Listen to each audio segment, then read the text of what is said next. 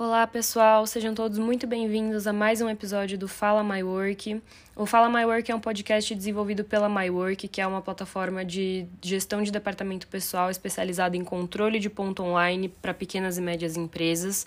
Então, se você é uma pequena empresa, se você tem um pequeno negócio, está precisando controlar o ponto dos seus funcionários, é, fazer gestão de horas extras, de adicional noturno, de banco de horas, enfim, todas essas verticais de departamento pessoal entre em contato com a gente, agenda uma demonstração do sistema que a gente tem certeza que a gente vai conseguir te ajudar a melhorar muito as rotinas internas da sua empresa, do seu RH como um todo. No episódio de hoje do Fala My Work, nós vamos te mostrar a reprodução de uma das lives que a gente fez com uma empresa parceira nossa. É, agora no mês de setembro, a My Work fez uma, uma live com o pessoal da Acreditas, que é a maior plataforma de crédito online com garantia do Brasil. E nesse encontro, os nossos dois convidados, um deles foi o Thomas, que é o CEO e cofundador da MyWork, e a Aline Furlaneto, que é da Acreditas, eles discutiram é, o impacto positivo que o bem-estar financeiro tem sobre a produtividade dos trabalhadores brasileiros.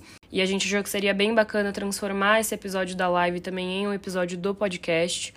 E eu espero que vocês gostem do conteúdo e qualquer dúvida, qualquer comentário, entre em contato com a gente pelas redes sociais. Nosso Instagram é myworkbrasil. E você também pode entrar em contato com a gente através do nosso site, através do chat, seja para tirar dúvidas, seja para testar a plataforma, enfim. É, você consegue também encontrar a live. Você pode acessar também o nosso canal no YouTube e assistir a live na íntegra. Mas a gente vai fazer a transmissão da live nesse episódio, então eu espero que vocês gostem e bora lá pro episódio. É, a gente vai dar início à nossa live agora que é o impacto do bem-estar financeiro na produtividade dos funcionários. E eu sou a Bia, eu faço parte da equipe de marketing da MyWork, então eu vou estar mediando essa conversa. E eu já quero passar a palavra para vocês, para que são os nossos convidados, para vocês se apresentarem. Aline, se você quiser falar um pouco mais sobre você, explicar um pouco mais sobre a solução da Acreditas, da nossa parceria. Então, se você puder começar falando. Boa, legal. Obrigada, Bia, primeiro, acho que pelo convite aí, todo mundo da, da MyWork. É, bom, eu sou a Aline, eu coordeno aqui o time de parcerias dentro da Creditas, mais especificamente na estrutura de Creditas Network, né? Então, eu já estou aí há quase sete anos nesse mercado de tecnologia, startups. E aí, no início desse ano, eu vim, fiz essa movimentação, vim para Creditas para tocar a área de canais. Acho que para quem não, não conhece, né, a Creditas, ela já tem aí quase 12 anos de mercado. É, é, uma, é a segunda maior fintech hoje do Brasil, ela ficou mais conhecida aí a partir do fim do ano passado. E já há uns dois anos e meio, mais ou menos, a gente começou a focar realmente no universo de, de consignado, né? De usar o salário como uma garantia para empréstimo para conseguir viabilizar aí as conquistas dos colaboradores no Brasil com um nível de crédito muito mais saudável. Então, bem resumidinho, é isso. E aí acho que eu estou aqui um pouquinho para trazer um, um, pouco da nossa percepção também de como a saúde financeira impacta no dia a dia dos colaboradores. Legal. É... Seja muito bem-vinda, Aline. Eu estou muito feliz de fazer essa live. Esse é um tema que também me interessa assim, demais. Eu sou economista de formação. Eu nunca trabalhei com economia, mas eu sou economista. Então eu realmente gosto muito desse tema. E me apresentando, eu sou um dos fundadores da MyWork.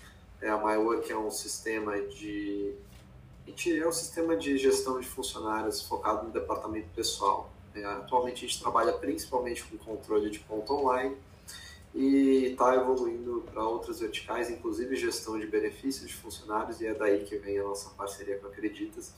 Mas tem outras coisas que estão vindo por aí, gestão de férias, eventualmente folha de pagamento, enfim, muita coisa que a gente está querendo fazer aí no futuro. E enfim, a maior que tem quase 2 mil clientes aí, espalhados pelo Brasil inteiro, clientes de todos os tamanhos, tem desde escritório de dentista até prefeitura, então consultório de dentista, né, não escritório. É, enfim, temos de tudo, se você tem uma empresa, está assistindo aí a, a live, tem uma empresa, enfim, 5 funcionários, 10 funcionários, o que quer que seja, e quer melhorar o seu controle de ponto, a gente vai conseguir te ajudar com isso.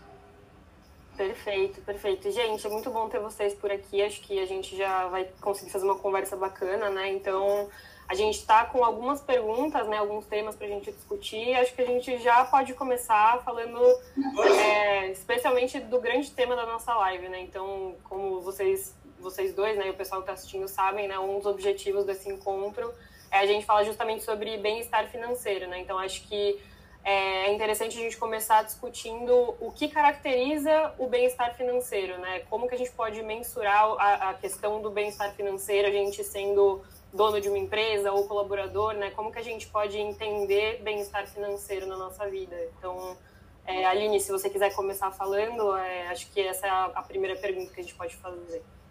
Boa. Acho que o bem-estar financeiro é algo até difícil de dimensionar, principalmente dentro das empresas, né? É um assunto é, talvez até um pouco delicado, os RHs preferem muitas vezes não tocar nesse assunto com os colaboradores, mas é um assunto pertinente e que rodeia todos, todas as áreas da nossa vida, né? Então, aqui para acreditas, principalmente, o que a gente acredita que é um perfil saudável, quando a pessoa realmente tem um bem-estar financeiro, é normalmente o que a gente chama aqui de perfil planejado, né? Então, é aquele colaborador que realmente, aquela pessoa que no fim do mês ela conseguiu quitar todas as suas dívidas pertinentes e ainda sobrou um dinheirinho ali para ela guardar, visando todas as conquistas que ela deseja, né? Seja viajar, seja estudar, enfim, é, se planejar para o futuro, para possíveis emergências. Então, acho que é, essa questão da saúde financeira, né, que a gente chama, é super importante. E, ao mesmo tempo, é, é, mais fácil, muitas vezes, a gente medir quem não tem uma boa saúde financeira, né? Então, inclusive, no, no, no começo do ano passado, a gente lançou uma pesquisa com, com a Ibope e a gente viu que 84% dos colaboradores brasileiros, eles, têm, eles estão endividados, sendo que 30% disso estão negativados. Então, é um assunto super pertinente que precisa vir realmente à tona nas conversas, com, principalmente com o RH, que tem que se preocupar né, com esse bem-estar financeiro. E, e, aí é por isso que a gente está, enfim, fazendo essa evangelização aí dos RHs para que eles cada vez mais falem sobre isso. É, é muito interessante o que a Aline falou, né? Acho que ela definiu super bem, né? O, o bem-estar financeiro de um funcionário é aquela pessoa que consegue, talvez, viver a vida dela, né? Ou o mês dela, é, sem que dinheiro seja uma, a, a preocupação principal. Né? A gente já tem muita preocupação na vida. Dinheiro talvez seja uma das das principais, mas se você consegue não que, que ela não seja a principal, provavelmente está fazendo alguma coisa é, bem feita aí. Né? E, e, isso é um assunto assim, acho que a gente vai até discutir mais isso no, no, ao longo da, da, nossa conversa, mas é, afeta tanta gente, né, como a Aline falou, 80% das pessoas, é, é, praticamente todo mundo, né? Você olha para o lado, uhum. alguém provavelmente está está com dificuldades financeiras. Isso afeta é, a performance dessa pessoa, não tem como, né? Ela está com essa preocupação o tempo todo na cabeça e isso acaba afetando a empresa como um todo. Né? E o RH é, é a área que é responsável por se preocupar com isso. E tem coisas, né? a gente poderia pegar uma varinha mágica aqui e falar, ah, beleza, vamos dobrar o salário de todo mundo. Mas não é assim. Não né? é assim que funciona. É, então, mas tem, tem métodos, né? tem coisas que o RH pode fazer para ajudar essa pessoa que não envolvem necessariamente um custo.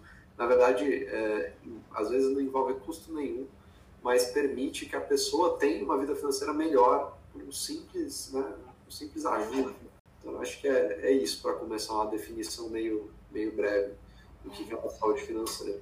Perfeito, perfeito. É, pensando até um pouco agora no que, a, no que a Aline comentou, né, dessa evangelização, a gente falar da importância da saúde financeira, principalmente nas empresas, né, é, pensando agora por esse lado empresarial, né, como que vocês enxergam essa relação entre uma saúde financeira é, positiva de um colaborador, por exemplo, e o departamento pessoal, né, então... Por que, que isso tem que ser uma, uma preocupação do RH, né? Como que isso se estende da vida pessoal do trabalhador para para dentro da empresa, né? Tom, se você quiser começar falando. Não, acho que tem duas, duas grandes razões, né? Primeiro, é, a razão mais, mais tradicional é uma, uma, busca por performance, né? A empresa ela está buscando, ela quer que seus funcionários possam render o máximo possível. Né? É, então, para isso, ela dá as ferramentas né, que o funcionário precisa, sejam elas o computador, enfim, é, ou se a pessoa né, não trabalha no computador, uma série de ferramentas. É, mas é, se essa pessoa ela não está conseguindo prestar atenção no que ela está fazendo, ou ela está ficando né, trabalhando em dois, três empregos só para pagar as contas e isso acaba deixando ela cansada no dia a dia. Esse tipo de, de, de ocorrência afeta o quanto o funcionário pode render naquela empresa, o que né, afeta, por consequência, afeta lucro, afeta, é, enfim, o dono da empresa, os donos da empresa com certeza vão ficar menos satisfeitos do que poderiam. Uhum. A rotatividade, né, que é péssimo, também é outra coisa que é muito ruim. Né, mas essa é a razão, vamos dizer, monetária né, do, do, da questão, que as empresas deveriam se preocupar e se preocupam. Acho que a segunda razão é uma, uma questão mais humanitária.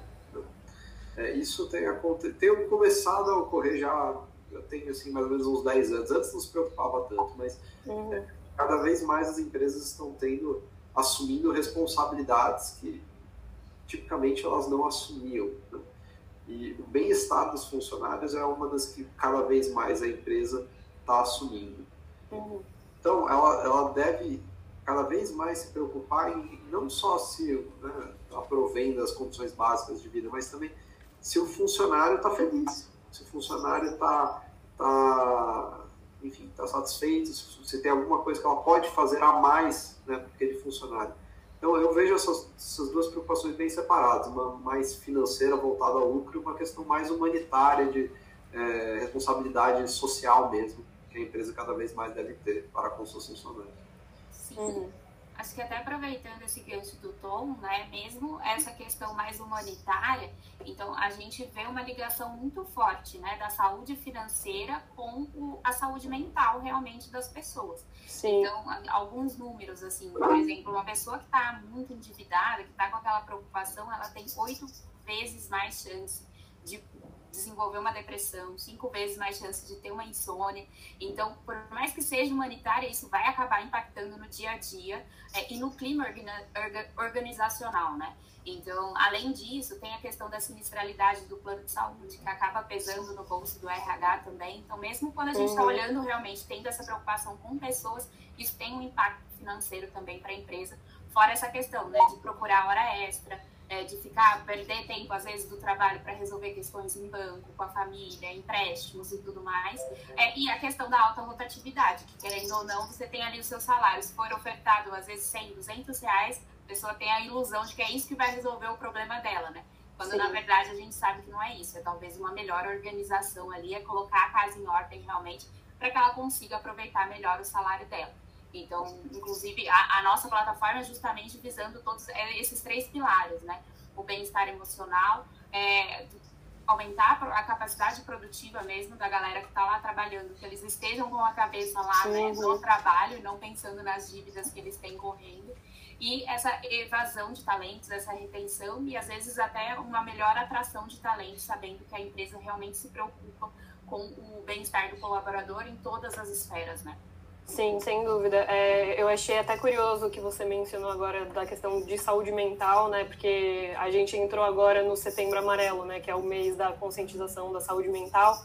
E é uma coisa que eu vejo muito, assim, as pessoas falando que a saúde mental, ela não, não está só atrelada é, aos problemas que a gente desenvolve, né? Elas estão atreladas muitas vezes a, principalmente, falta de dinheiro, a falta de organização, falta de né, de, dessa, de questões básicas da vida mesmo, né, que dependem dessa organização financeira. Então, acho muito interessante você ter tocado nesse assunto, porque é total uma coisa que a gente está vendo muito, né, toda hora a gente vê e agora eu vi que nesse mês da conscientização sobre a saúde mental é um tema que está sendo bastante relevante, assim, pelo que eu vejo também nas redes sociais, né.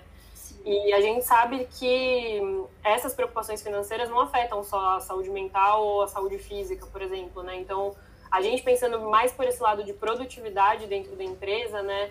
É, eu queria que vocês falassem um pouco sobre o que vocês identificam é, do quão prejudicial isso é na esfera de trabalho mesmo, né? Na, na esfera da produtividade do, do, colaborador. Então, o quanto essa, essa dificuldade, essa falta de organização financeira ou essa saúde financeira é, prejudicada pode prejudicar também no longo prazo a, o desempenho do, do, colaborador dentro da organização, né? Então, eu queria que vocês falassem também um pouco mais sobre isso. Pô, acho que essa questão da capacidade produtiva é muito clara, assim, né? A gente tem até alguns números também, a gente está sempre fazendo pesquisas para tentar entender realmente como que é, esse bem-estar financeiro impacta no dia a dia, né? E a gente vê que 32% das pessoas que às vezes estão endividadas, ou elas vão procurar fazer um bico, por exemplo, como o Thomas comentou, vão procurar algum outro tipo né, de emprego à noite, vai chegar cansada no outro dia, não vai render 100%. Ou ela vai tentar fazer hora extra para ela conseguir, é, enfim, complementar ali, ter um complemento de salário. Às vezes, uma tarefa que ela conseguiria fazer em menos tempo por conta da queda de produtividade, e às vezes, para ela tentar monetizar um pouco mais, ela acaba estendendo um pouco ali o horário. Muitas Sim. pessoas acabam tentando tirar férias antes para antecipar essa questão da, da, do pagamento de férias, para pagar uma dívida ali que está preocupando. Então, acho que tem diversos impactos no dia a dia, fora o clima organizacional, né? Que, ah, beleza, um colaborador, ele começa ali a não render tanto, gera e reverbera isso no time como um todo, né? Acaba puxando todo o time para baixo.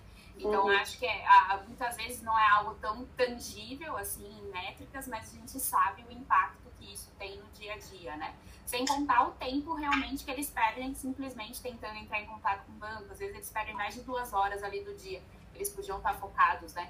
Fazendo outras coisas, outras tarefas do trabalho, simplesmente para resolver esses problemas, falando com familiares, enfim, atendendo ligação. É, uhum. é, acho que é mais ou menos esse tipo de coisa que acaba acontecendo, que a gente vê de fato no dia a dia. É, o, o limite da perda de produtividade pode ser a, a 100% da, de perda de produtividade. Né? A pessoa pode simplesmente parar de render né? completamente. E a gente vê casos disso acontecendo. A pessoa, às vezes, ela está às vezes, tá no trabalho de corpo presente, né? mas ela não está conseguindo render e, e, enfim, tendo que resolver coisa no banco, ou mesmo, às vezes, não, às vezes não tem que nem resolver nada, mas o problema está tão latente ali na cabeça que ela simplesmente uhum. não consegue render. Em casos extremos, até, Thomas, pode até forçar, por exemplo, um pedido de demissão só para receber a verba rescisória e conseguir dar um jeito ali naquela situação, que acaba indo muito para evasão de talentos também. Né? Não, com certeza. Tem essa situação também. E também tem a situação inversa, que a pessoa depende tanto daquele emprego, mas acaba sendo demitida por uma queda de, de, de produtividade, aí, aí o problema tá E vira aquela bola de neve. Uhum. E aí, tipo, a empresa que às vezes, enfim, ela nem tá ciente dessa situação, né? ela acaba vendo um funcionário que não tá rendendo, vai lá, é, troca, e enfim, a situação fica, fica pior ainda. Então é uma, é uma situação muito séria, muito séria. E eu, assim, eu não tenho números, acho que a Aline tem, mas se eu tivesse que chutar, eu acho que a, a razão principal de queda de rendimento de funcionário. Né? Eu, eu, chutaria que é isso. Né? A principal razão, de todas as razões que você pode imaginar, eu acho que é esse tipo de, de preocupação com, o dinheiro. É, a gente estava falando também de essa questão de das pessoas procurarem um segundo emprego para complementar uma renda, tudo mais. Né? A gente sabe que tem muitas pessoas que que nessa tentativa acabam encontrando um segundo emprego, uma, uma, é, uma atividade autônoma para realizar, né? E muito, muitas vezes a gente sabe que é gerado pelo, pelo desemprego, então a pessoa não consegue achar um emprego, vai atrás de uma coisa para ser atividade principal ou para complementar a renda, como o caso que a gente falou. É, e a gente acaba percebendo que durante esse período de pandemia, né, que agora em 2020, começo mais começo de 2021, né, que o número de profissionais trabalhando autônomo, é, de forma autônoma ou procurando atividades para é, complementar renda ou para ajudar também nas contas, enfim, aumentou muito, né? Principalmente nas grandes capitais, enfim, né?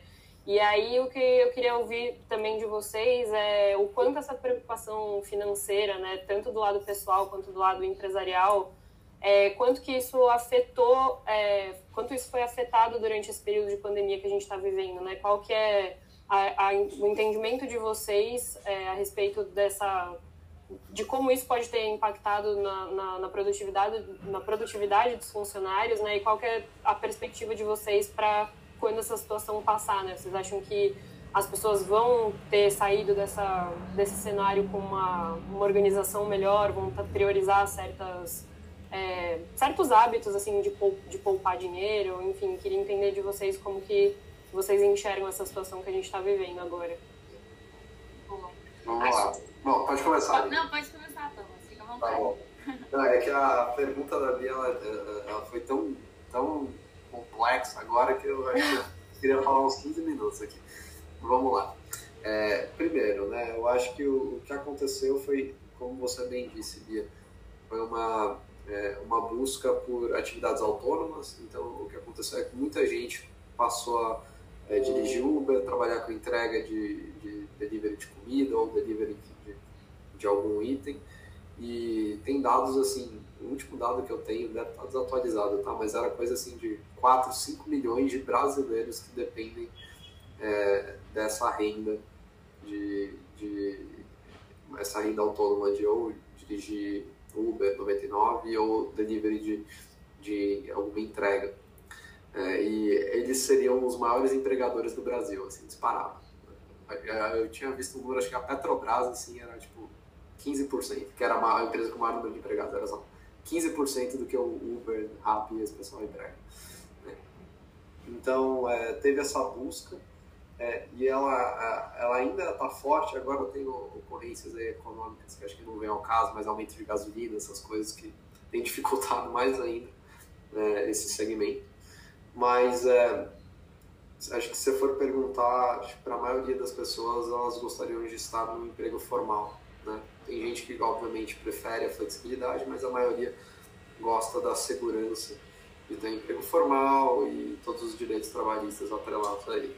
Uhum. É, o que eu acho é que o que vai acontecer é, depende muito do que vai acontecer nos próximos anos em relação à economia. É uma é, é engraçado, se for dar uma pesquisada nas previsões econômicas assim, anos que estavam todos errados o tempo todo.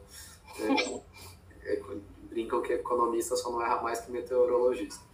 Mas, enfim, então ninguém sabe o que vai acontecer ano que vem, já estão achando que a economia vai super mal ano que vem. É, então, é, eu acho que o cenário para ele melhorar vai demorar. Infelizmente, ele vai demorar. E já respondendo a segunda parte da sua pergunta, o que, que isso vai influenciar no comportamento das pessoas? Também é difícil. Quando você poupa dinheiro, né, é, você está adiando o seu consumo. Né, você está fazendo uma decisão é, consciente de não ter aquele bem ou aquele, aquela, aquela coisa que você vai comprar naquele momento para deixar isso para o futuro e você ganha um rendimento com isso. Então, teoricamente, você deveria poder comprar mais no futuro. É, isso é, é, uma, é uma mentalidade. Né? Isso é uma mentalidade e também, as, enfim, isso para algumas pessoas. Né? Para algumas pessoas isso não é nem uma possibilidade. Né? Se você ganha dentro ali do limite só para pagar suas contas, não existe nem o que questionar, né? Que você deve poupar dinheiro, não. Você deve, é, enfim, pagar seu aluguel, sua comida e tudo mais. Mas é, essa mudança de comportamento, né, para aqueles que conseguem ter esse luxo, também não é uma coisa fácil, né? Eu acho que é uma, é uma talvez, assim, décadas de evangelização para esse comportamento começar a ser mais visto. Eu acho que talvez tenha começado agora, né? Teve um boom aí de pessoas começarem a investir em bolsa, né? começaram a olhar outras coisas aí para fazer com o dinheiro. É, vamos ver, vamos ver. Ainda, eu ainda tenho minhas dúvidas, eu sou um pouco cético, mas eu acho que tem também tem um apoio de, de empresas como Acreditas ou outras empresas de tecnologia. Inclusive, a gente já fez uma live com o pessoal da 11, que é de previdência privada, que ajuda nisso. Né? Então, acho que tem coisas aí para fazer para ajudar as pessoas realmente a até uma mudança de comportamento. Eu acho que eu vou um pouco na linha do, do Thomas também. Então, a, a gente entende que vai demorar um tempo, né? Até todo mundo ter essa consciência. Eu acho que vem aumentando essa percepção da necessidade, né? De poupar, de investir. Mas ainda assim, é, acho que o tema mesmo, né? De educação financeira básica, assim, acho que para a maior parte da população ainda é um tema pouco é, falado mesmo, né? Então, às vezes, na, na, na, escola a gente não vê muita instrução sobre isso, às vezes nas próprias uhum. empresas a gente também, as pessoas querem ajudar de alguma forma, mas muitas vezes não sabem como, e acho que a pandemia, assim, agravou ainda mais esse problema, né? Porque, querendo Sim. ou não, teve uma grande parcela, como, como o Tom comentou, né? Teve uma grande parcela que acabou perdendo emprego e procurando alternativas ali no ambiente autônomo e mesmo a galera que não perdeu, né, que continua com o seu emprego fixo, pode ter tido alguém da família que complementava ali a renda familiar afetada. Então a gente vê que o nível de endividamento acaba crescendo. E, e acho que é, principalmente nesses momentos, é super preocupante a, a, a qualidade e as opções que esse colaborador, que essa pessoa, ela vai encontrar no mercado. Porque normalmente as opções mais fáceis, mais faladas, são as opções mais caras de endividamento, né? Uhum. Ou, ou as de curto prazo, né? Também, Exato. as que prometem então, alguma coisa de curto de prazo. crédito, é cheque especial, poxa, Uhum. estourou alguma coisa aqui, ó, às vezes por problema de saúde, né? Que a gente vê cada vez mais comum, precisa comprar um remédio, acabou o salário, enfim, a pessoa começa nessa bola de neve. Por isso, acho que a, a importância dela ter é, principalmente esse panorama de todas as opções de fato que ela tem no mercado para ela conseguir se guiar e escolher Uhum. ali a melhor opção. Mas de fato, acho que o panorama ele não é a- animador, né? Então acho que é, nesse momento condiz muito em cada vez mais orientar as pessoas para que elas se preocupem mais com o gasto, tenham mais consciência de onde é, elas gastam o dinheiro delas, para que elas realmente se protejam é, e consigam realmente fazer uma um, se for a possibilidade, né, consigam poupar dinheiro para que para eventuais, enfim, é, emergências. E aí agora, pensando um pouco mais pro lado né, empresarial ainda nesse... Falando um pouco desse período de pandemia, né, essa, dessa situação financeira que a gente está vivendo, né, a gente sabe que tiveram muitas empresas que tiveram que cortar gastos nos últimos meses é, para preservar o negócio. A gente sabe que muitas empresas, muitas empresas, estabelecimentos, né, muitos empreendedores, muitas coisas foram fechadas durante a pandemia como forma de preservar também certos gastos, para manter alguns empregos, a gente sabe até que é, tiveram que reduzir salários, reduzir jornadas, enfim, né? E a gente viu também que é, parte desse corte de gastos também aconteceu no formato de desligamento de funcionários, né? Então, aí eu queria que vocês falassem um pouco quais que, agora, né, pensando que a economia pode dar uma reaquecida, que os estabelecimentos estão voltando a abrir, que tem várias empresas retomando as atividades, né?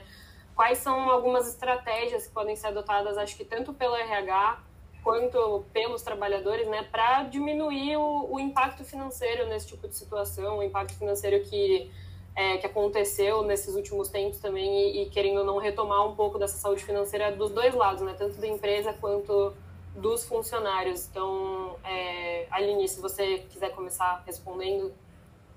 Boa. É, bom, eu acho que ponto um, né, que a gente vê é essa questão da, da de fornecer educação financeira de fato para os colaboradores, para eles entenderem, é, para no momento de emergência eles saberem realmente como o que fazer com o dinheiro, né, como lidar com o dinheiro. Mas acho que é, é uma, uma pergunta bem complexa, né, do tipo, poxa, como que ele vai se virar ali num momento de crise em que ele foi desligado e muitas vezes é esse impacto que eu comentei. Por vezes ele, ele às vezes não foi é, impactado diretamente pelo corte, mas alguém da família pode ter sido impactado, né? Então, acho que cada vez mais, até para vocês terem esse cenário, aqui na Acreditas, por exemplo, quase 60% dos empréstimos tomados aqui do consignado são para trocas de dívidas é, caras por dívidas mais baratas. Então, acho que o papel da Acreditas também é fornecer o crédito, né? É, com opções mais viáveis, porque nesses momentos de emergência ele vai recorrer a algum crédito. Se ele não tiver uma opção de qualidade, provavelmente ele pode cair em, em créditos que, que cobram juros muito altos mensalmente, né? Então, acho que é um papel, sim, do, do RH estimular e, e dar essa opção para o colaborador é, de que ele existem opções mais baratas, informá-los de quais são e, principalmente, né, fornecer essa parte da educação financeira para que ele consiga realmente utilizar esse crédito disponível para ele, esse crédito saudável, né, essa dívida saudável que ele adquire, para que ele consiga se organizar e dali para frente realmente se manter e estimular as novas conquistas dele. Então, acho que é um tema complexo, é, mas eu vejo assim de, de bate-pronto o que o RH conseguiria fazer é realmente estimular cada vez mais se falar disso dentro das empresas para que as pessoas tomem consciência de fato. Boa, é, eu concordo 100%. É, eu queria falar também um pouquinho do lado das empresas. Né? As empresas, como um todo, elas estão extremamente endividadas. Né? Elas, as que não quebraram estão muito endividadas, salvo ali aqueles 5% de empresas, principalmente empresas de tecnologia, que muitas se deram muito bem né, nessa época, mas a grande maioria das empresas do mundo real assim, estão, estão com uma situação bem complexa. É, muitas delas conseguiram se beneficiar de empréstimos do governo, é, teve adiamento de pagamento de impostos, adiamento de pagamento simples, de FGTS, e isso tinha sido feito ano passado, e aí esse ano foi reeditado, e até aparentemente parece que não teve tanto depois é, calote, né? As empresas conseguiram pagar, mas enfim, sempre tem o, o seu impacto. Então as empresas elas estão com a capacidade de investir e a capacidade de quitar dívidas comprometida. Né? Não tem muita, não tem muito segredo aqui para falar a verdade, né? É quase que, enfim, deixar o tempo passar e esperar que as coisas melhorem. Né? Tem certas coisas que a empresa pode fazer na, na visão de corte de custos, que não seja necessariamente a demissão de funcionários, porque isso também já foi feito. Né? É, o que já tinha que demitir, infelizmente, já foi demitido. Mas é, existem a adoção de ferramentas de tecnologia, como a MyWork no, departamento pessoal, mas enfim, tem várias aí, ferramentas de tecnologia que conseguem poupar é, dinheiro das empresas, né, ou tempo das empresas, é, em todas as áreas, na área do financeiro, do RH, do jurídico, enfim, você fala a área aí, com certeza tem uma ferramenta de tecnologia que vai conseguir ajudar a empresa. E do lado dos funcionários, eu acho que a linha já cobriu muito bem, né? É, olhar essa questão de troca de dívidas é, é muito, muito, é até meio, não é engraçado, é triste na verdade, é o inverso de engraçado. É, as pessoas recorrendo a uma dívida fácil de cheque especial, cartão de crédito, que tem um preço assim absurdo, absurdo, assim, é, bizarro assim, quando você paga por uma dívida dessas e às vezes não pega um crédito né, disponível que você vai pagar só 2, 3% ao mês, mas tem o cheque especial que é lá 10% ao mês. É, isso faz muita diferença, muita diferença né, no, no, final das contas. Então, é, tem um trabalho de educação financeira aí, porque esse assunto é difícil, né? É, não é simples é, uhum. explicar, é chato, né? A maioria das pessoas não gosta de ficar falando de dinheiro, é assunto chato. E, e aí sim o RH com certeza tem um papel muito forte. E o RH, e às vezes quando a empresa não tem o RH, o dono da empresa. Né? O dono sim. da empresa tem essa responsabilidade, na minha visão, de, de se preocupar com, com esse tipo de bem-estar do funcionário. Uhum. É, acho que uma sensação que, que eu acho que vocês têm um pouco também é que a questão de saúde financeira individual acaba sendo meio que um tabu dentro da empresa, né? Não se fala muito nisso quando eu acho que cada vez mais a gente devia falar, né? Os, os donos, o RH, isso devia ser uma coisa natural, justamente por causa de todo o impacto que a gente vê que às vezes uma pessoa ou mais pessoas que estejam com, com esse tipo de problema, né, que estejam endividadas, que estejam com dificuldades financeiras, é um problema que como parece é a ponta do iceberg, né, se a gente for parar para pensar. E... e... muitas vezes, Bi, eles até hum. querem, né, falar sobre, mas às vezes não tem os recursos necessários, né? Tipo, não sei como fazer, né? Isso. É, como, como abordar esse assunto. é um assunto dentro, né? delicado, né? às vezes pode ter aquele risco de constranger alguém, enfim. Então, acho que a, a ideia realmente é, é fornecer para as empresas essa ferramenta para que elas consigam fazer isso de uma forma natural, né? Para que elas consigam fazer isso de uma Sim. forma tranquila é, sem dar mais trabalho para o RH, que a gente já sabe que é sempre uma área super sobrecarregada, em empresas pequenas a gente sabe uhum. que uh, o, o, próprio dono né, assume mil e uma funções, então como que a gente faz isso de uma forma simples, sem onerar a operação, mas realmente fornecendo esse benefício. Sim, e às vezes você dando um, uma comunicação clara, né, dando um caminho claro para o funcionário receber ajuda, às vezes ele percebe que o problema nem é tão sério assim, ou que mesmo sendo sério tem uma solução. Acho que acabar com esse tabu e tornar essa conversa o mais natural possível é um dos caminhos, né? Porque a gente sabe que o bem-estar financeiro ele, ele impacta dentro da empresa, né, em outras e ajuda a evitar outros problemas, né, como a gente já falou também a questão da rotatividade, né. Então isso acho que é até uma questão que vocês podem falar, né, um pouco mais sobre sobre essa essa é, realidade da rotatividade, né, que impacta na retenção de talentos e outras questões que você vê que é, são muito impactadas é, quando tem esse desequilíbrio né, entre a saúde financeira e, a, e o engajamento mesmo, a satisfação com o ambiente de trabalho. Acho que a gente pode falar um pouco mais sobre isso também. É, se você quiser falar, o Tom primeiro. Pode ser. Né? O, quando, é, é, quando a gente. Desculpa, eu estou monotemático aqui, mas nas minhas aulas de economia, é, a gente aprendia lá todos os pensadores, né? E e você ia ler sobre Adam Smith, o pessoal falava que ele falava que as pessoas elas agem de maneira egoísta e agindo de maneira egoísta, pensando em maximizar seu próprio bem-estar, elas acabam maximizando o bem-estar de todo mundo. Né? Depois o pensamento econômico se diversificou e não é sempre assim, né? Você pode você pode pensar no bem-estar de todos e ainda assim ser um, ser um benéfico ou o inverso, pensar no seu próprio bem-estar e estar, e estar prejudicando todo mundo. Mas, enfim. É, então, eu acho que, assim, é, o, é, os donos da empresa, ou RH, numa empresa maior, eles só têm a ganhar em começar a levar esse assunto mais a sério. É, eu entendo né, que é uma questão é, é chato né, de falar isso, até às vezes as pessoas podem considerar que é invasivo, né? Não é uma questão, não é uma questão minha, né? É uma questão lá do João, que tem que se preocupar com isso. Né? Mas é, eu acho que não, né? Mas isso é a minha, minha opinião. Eu acho que o, quando o RH ou o dono da empresa começa a se preocupar com isso, ele além de estar tá fazendo um bem para o funcionário, está fazendo um bem para a empresa dele. Né? Uhum. É, se todo mundo faz isso, imagina o bem para a sociedade como um todo. Né? É, hoje a gente tem um monte de aberrações que a gente já falou aqui, cheque especial, crédito, é, cartão de crédito, né, rotativo do cartão de crédito, esse tipo de coisa que prendem as pessoas numa espiral que elas muitas vezes não conseguem sair. Né? Se você está pagando uma dívida que está 10, 15% ao mês, provavelmente você vai, às vezes você não consegue sair dela. Né? Você paga de juros, você vai pagar todo mês só os juros, vai, nunca vai pagar o principal, você nunca vai sair dessa dívida. Né? Então, é, quando, funciona, quando a empresa se preocupa com isso e ela tem que fazer um esforço para fazer isso, porque não é, não é simples, ela acaba né, é, beneficiando todo mundo. Essa é a minha visão. Acho que tem gente que vai discordar de mim. Né? É, acho que dá para facilmente discordar do que eu estou falando, mas é, é a minha visão. Boa.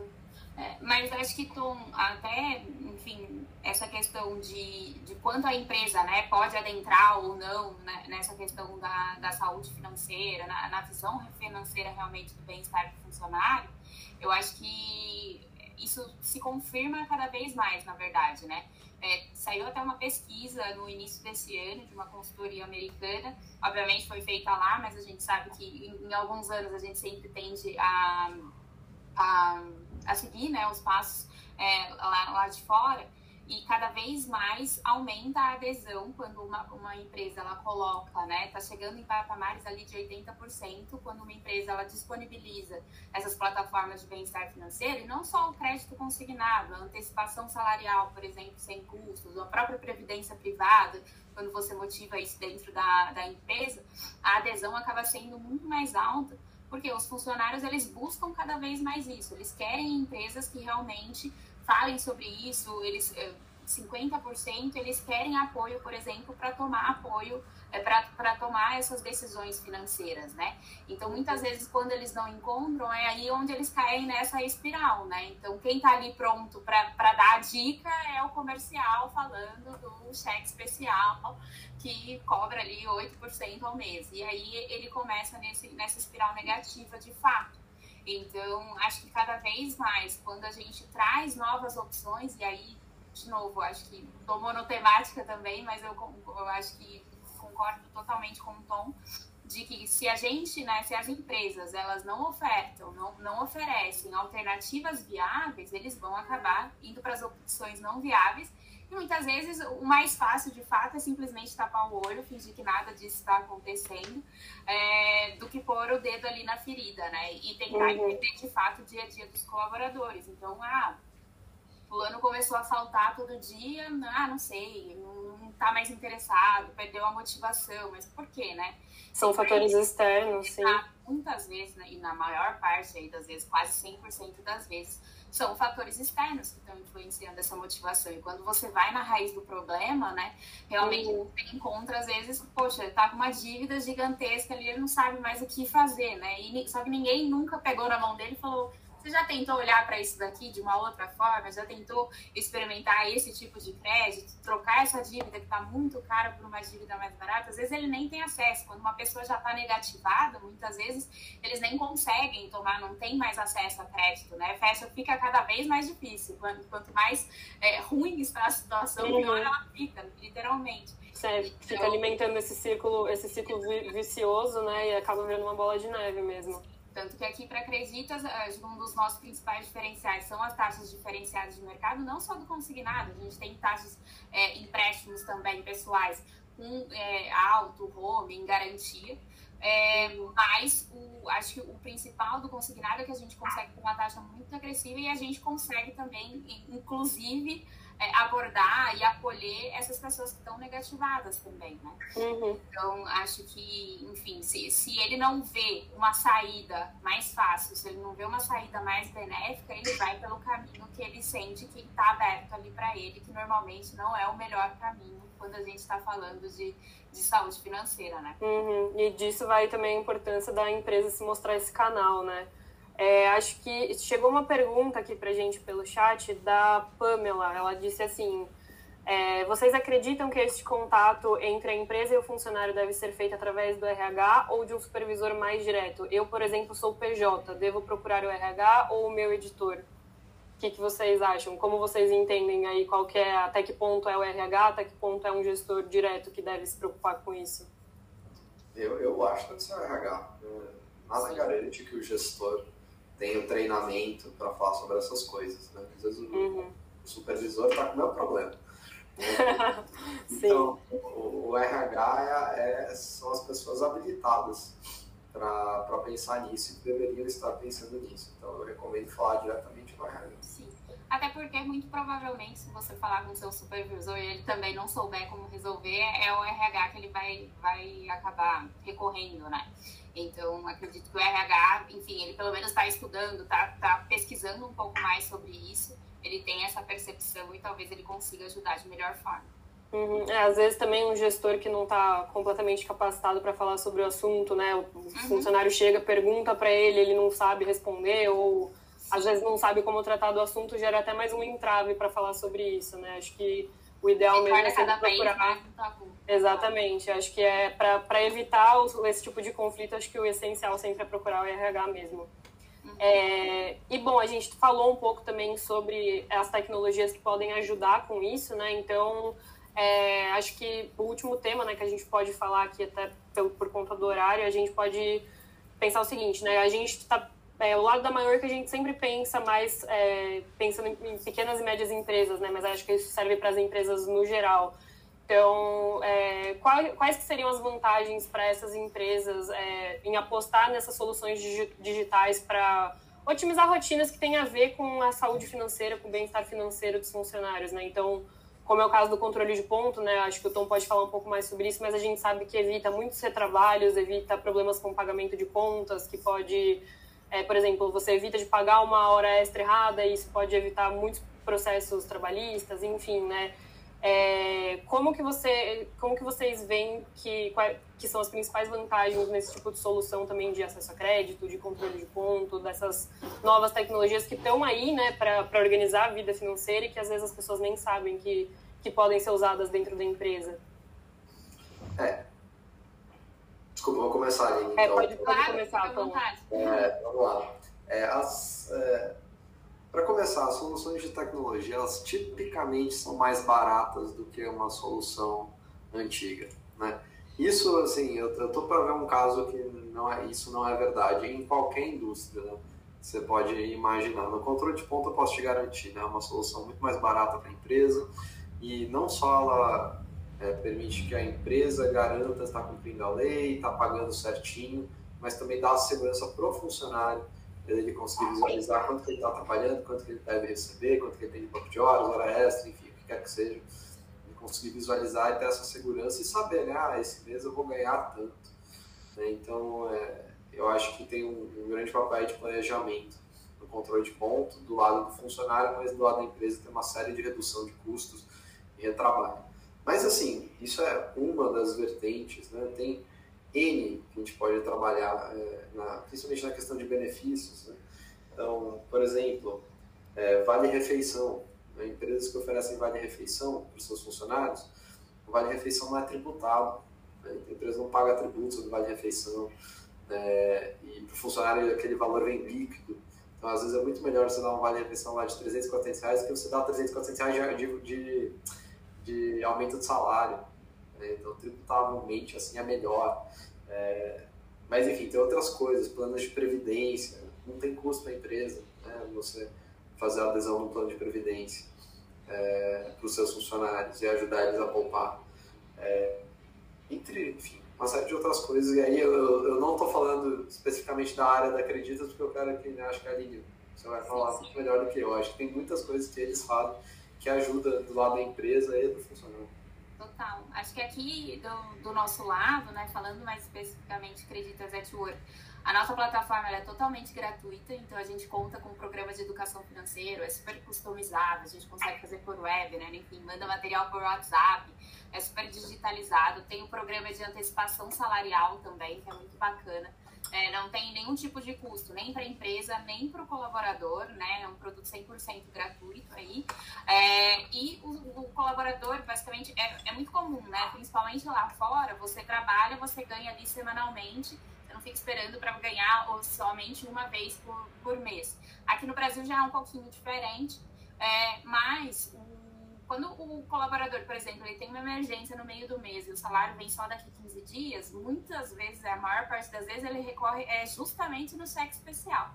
Se ele tem ali na palma da mão dele, né, o aplicativo da Acreditas, onde ele consegue visualizar o quanto de dinheiro que ele já recebeu pelos dias trabalhados, ele consegue antecipar, aquele dinheiro cai na conta dele é, em um dia útil, pronto, né? Você já, já resolveu, ele, ele não vai pagar nenhum juros por conta disso, vai resolver o problema momentâneo que ele tem e vai conseguir seguir a vida, né? Pra, pra ao mesmo tempo, para a empresa, isso gera uma economia de fluxo de caixa. Normalmente as empresas fazem vale, né? No meio do mês poxa, por que eh, antecipar esse fluxo de caixa, né? Deixa para pagar tudo de uma vez só, você acabou ganhando aí 15, 20 dias de fluxo de caixa. O próprio uhum. consignado, né? Acho que é um diferencial aí da Acreditas de estar tá tudo na palma da mão do, do cliente, ele consegue acompanhar todas as, as, dívidas, enfim, conversar com o nosso time. Então, onera zero ali, é, o RH de ter que tirar dúvida, porque a gente tem um time de atendimento muito focado. É, e a plataforma também para fazer toda essa gestão é super simples, tudo digital. Então, acho que essa questão é, é acho que é, é, muito forte, né? A digitalização ela veio para ficar dentro das empresas e a gente tem que tomar cada vez mais conta disso e, e tirar todas as vantagens que a gente tem. Então, acho que no dia a dia ali, tanto do colaborador quanto do RH, quanto mais digital, quanto mais tecnológico for a plataforma, é, enfim, todos os lados só tem a ganhar. Uhum, sem dúvida nenhuma. É, eu acho que esse, é, chegou mais uma pergunta aqui que eu acho que ela é super interessante para a gente encerrar, né? Que perguntaram o seguinte: qual é o melhor momento para começar a me planejar financeira, financeiramente? Acabei de entrar no mercado de trabalho. É, será que já é hora de eu. Calma será que já é hora de eu me planejar ou espero até atingir uma maior estabilidade financeira? Eu acho que isso é uma dúvida que vários trabalhadores, mesmo aqueles que não estão iniciando no mercado de trabalho, têm. Acho que a gente pode falar um pouco sobre isso. Eu, eu acho que é. Eu comecei a, a guardar dinheiro, né? Quando meu pai me dava uma mesada. eu demorei mais de um ano para juntar mil reais, eu lembro. Foi, era muito doído. Assim conseguia guardar assim pouquinho, era coisa de 50 reais por mês, 60 reais por mês. Uhum. Eu também comecei guardando 50 reais por mês. Então, era o que dava, era o que dava. E foi, foi. Né? E aí, depois, enfim, comecei a fazer estágio, trabalhar e dava para guardar mais. Mas eu comecei naquela época e, e mesmo com mil reais, assim, eu, eu sentia que eu já tinha uma reserva, assim. Se acontecesse qualquer uhum. coisa, eu tinha mil reais. Né?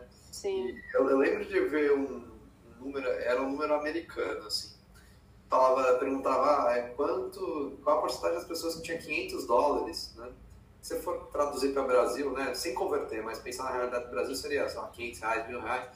Quantas pessoas tinham 500 dólares à disposição para cobrir, por exemplo, uma emergência médica? E era assim, 60% tinha, 40% não tinha. Então, eu acho que assim, no momento que você começa a ganhar qualquer tipo de dinheiro de uma maneira recorrente e, é, e você pode esperar o mesmo dinheiro mês que vem ou alguma coisa muito semelhante, acho que você já deve começar a pensar nisso. Né? E não importa quanto que você vai guardar, assim, enfim, idealmente o máximo possível, mas se der para guardar 50 reais por mês, guarda 50 reais por mês. É, e também, enfim, é, pensa assim que aquela compra, aquela, aquele dinheiro que você está guardando, ele não é para você depois comprar o iPhone mais moderno do mundo daqui a dois anos, vai custar, sei lá, 20 mil reais. daqui a dois anos vai ser isso. Então. Você vende o carro e compra o iPhone. É, é. Mas, enfim, não é para isso, né? É uma reserva de emergência para emergência. Né? Então, aquele dinheiro, idealmente, você não deveria fazer nada com ele. É, ou, eventualmente, se tudo deu certo, você guardou bastante, aí, quem sabe, né, entrar num apartamento, que é um ativo, né? um ativo que não deprecia. Carro já é uma coisa bem mais complexa, mas um apartamento, enfim, é um ativo. Difícil depois, né? a liquidez dele é meio ruim, mas é, é um ativo. Então, você deve começar a guardar agora. Uhum. Assim, né? E fazer disso uma, uma, uma regra. Um hábito, né? É um hábito. No momento que o dinheiro cai na conta, você vai lá e guarda os 50 reais. Depois você faz o que você quiser. Enfim, faz o que você quiser com aquele dinheiro. Também a gente tem que viver, né? Uhum. Essa é a minha opinião. Eu concordo totalmente. Acho que sou do time aí que guarda dinheiro todo mês, pelo menos tenta. Eu e, também. e acho que cada vez, quando você começa ainda mais novo, normalmente, né? Aí tem as peculiaridades acho, de cada do cenário de cada um. Mas normalmente você tem menos responsabilidades, enfim, você não tem aquelas dívidas fixas tão altas.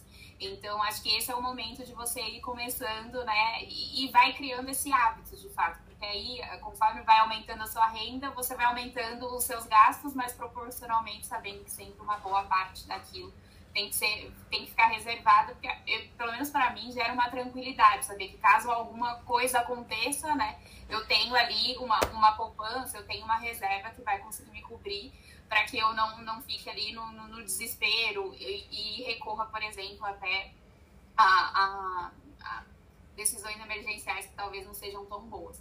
Então, acho que eu sou do time aí do vamos poupar.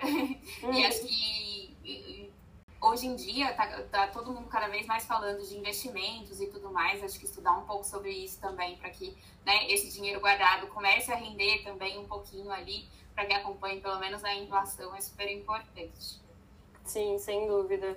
Acho que o que a gente pode também falar é que assim, a gente sabe que tomar decisões financeiras nem sempre é fácil, mas existem soluções, existem pessoas dispostas a ajudar, empresas que estão aí para isso. Então, acho que é, é, a gente dar o primeiro passo, né? Parar de transformar isso num tabu, acho que principalmente pelo lado das empresas, e dar o primeiro passo para conseguir se organizar e ter uma saúde financeira, um bem-estar financeiro bom, né? Total. Total, acho que é isso.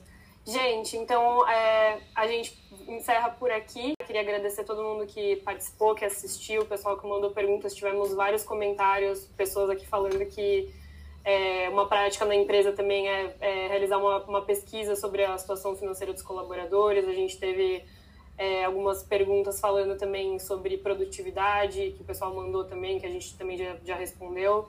Enfim, eu queria agradecer muito vocês dois pela presença. Muito obrigada, Aline, por você ter topado a live com a gente, por você ter vindo, dado os seus insights, as suas opiniões. É sempre muito bom ter essa troca com os parceiros, né? Lembrando que a Acreditas é uma, uma empresa parceira da MyWork, então clientes da MyWork também têm vantagens na contratação da Acreditas com a gente. Então é sempre importante também a gente reforçar essa parceria. Obrigada também pelo Rafa, do seu time, que também estava com a gente nessa é, nesse projeto tão bacana. Vocês dois foram super, super bacanas com a gente. Gostamos muito de tê-los como convidados. E queria agradecer você também, Tom, pelos seus insights, por estar me apoiando na live. Então, agradecer o Luquita também, que está fazendo a transmissão. E acho que a gente pode encerrar por aqui. Então, passo a palavra para vocês darem, se despedirem também. E agradeço todo mundo que assistiu, comentou, todo mundo que está aí sempre apoiando a gente. Pessoal, muito obrigado é, por terem ouvido a gente. Espero que né, é, a gente tenha contribuído com os nossos, as nossas opiniões, e são opiniões, né? A gente tem que né, assumir isso, são opiniões, não necessariamente a gente está certo, mas enfim. É, é, espero que a gente tenha contribuído. Esse vídeo vai ficar disponível no YouTube. para uhum. pessoas que quiserem ver depois. Aline, muito obrigado, eu espero que você tenha gostado também. Super obrigada, gente. Foi um mega prazer participar. É, contem comigo aí para as próximas também, quando precisarem. Gostei muito ter essa troca com vocês e espero ter ajudado pelo menos um pouquinho aí a galera que está que tá assistindo. Até mais, gente. Valeu, pessoal. Até mais, tchau, gente. Tchau. Obrigada.